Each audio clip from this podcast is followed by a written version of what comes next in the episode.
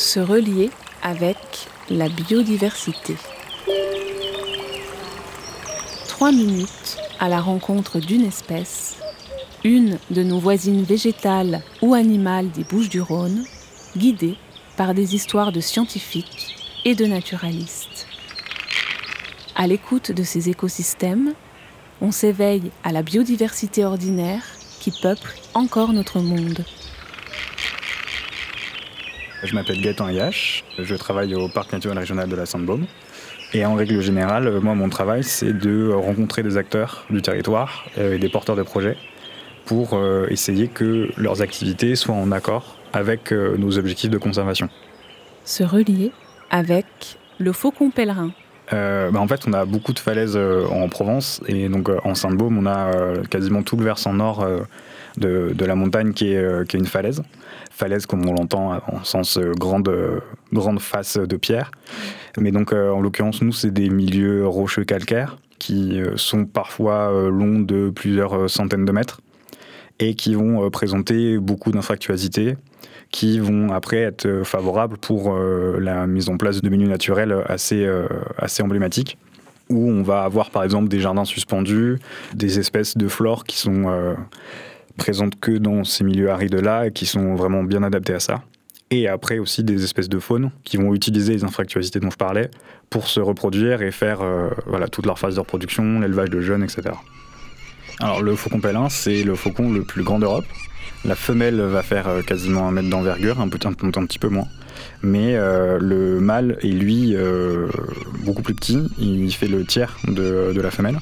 Il est assez caractéristique parce que déjà il a des ailes qui sont très effilées et il a un genre de casque noir sur la tête, donc une bande noire qui va descendre sur les yeux et descendre sur le pourtour du bec. Et ce qui le rend aussi tout aussi emblématique, c'est que le faucon pèlerin, c'est l'animal qui va le plus vite du monde. Euh, en piqué, il a été mesuré à plus de 300 km/h. Et c'est aussi tout ce qui fait sa particularité euh, de chasseur qui est un très très bon voltigeur, il va attraper des oiseaux en vol. Il va foncer dessus en piqué, les serre en avant et euh, choper l'oiseau directement.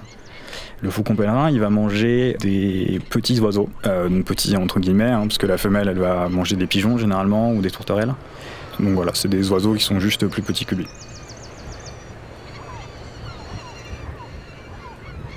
Je fais le suivi de la reproduction de deux couples sur le parc de la Sainte-Baume.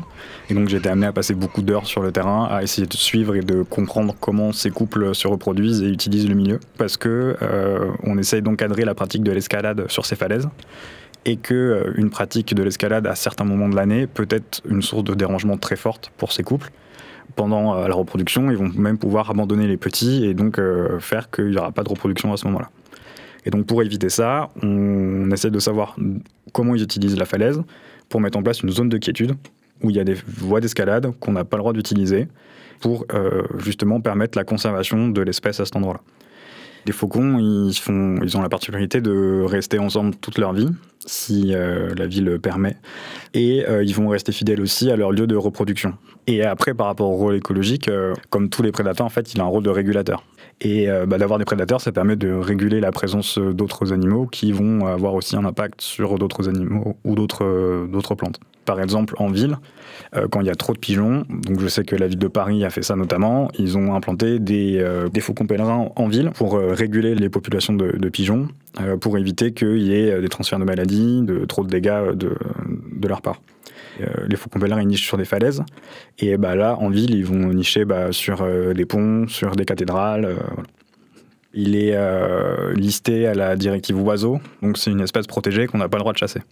Il a frôlé l'extinction dans les années 50 et 80 à cause du DDT. Donc c'est un pesticide qui a été utilisé sur les productions agricoles, qui après allait être ingéré par des rongeurs ou ingéré par d'autres oiseaux et euh, le euh, faucon pèlerin allait manger euh, ces, ces oiseaux-là et allait donc se retrouver avec une grande concentration de ce pesticide dans son corps.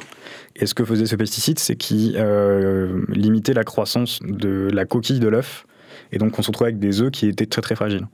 Les coquilles des œufs se cassaient avant que les, jeunes puissent aller, arriver à maturité et, et sortir tout seuls de la coquille. Et donc on avait une diminution drastique de la reproduction et donc de l'effectif de la population, jusqu'à en fait l'interdiction de ce pesticide en Europe. Et tout de suite, bah, ça on, a, on a vu une augmentation de la population. Et pour donner un ordre d'idée, ça faisait quasiment 100 ans qu'on n'avait pas eu de, de faucons pèlerins en Sainte-Baume. Et donc maintenant, on a deux, deux couples. Donc c'est une réussite. Et, c'est pour ça aussi que le parc a fait le suivi et a une sorte de responsabilité dans le suivi et dans sa protection. Se relier avec la biodiversité. Trois minutes à l'écoute de la biodiversité des Bouches du Rhône.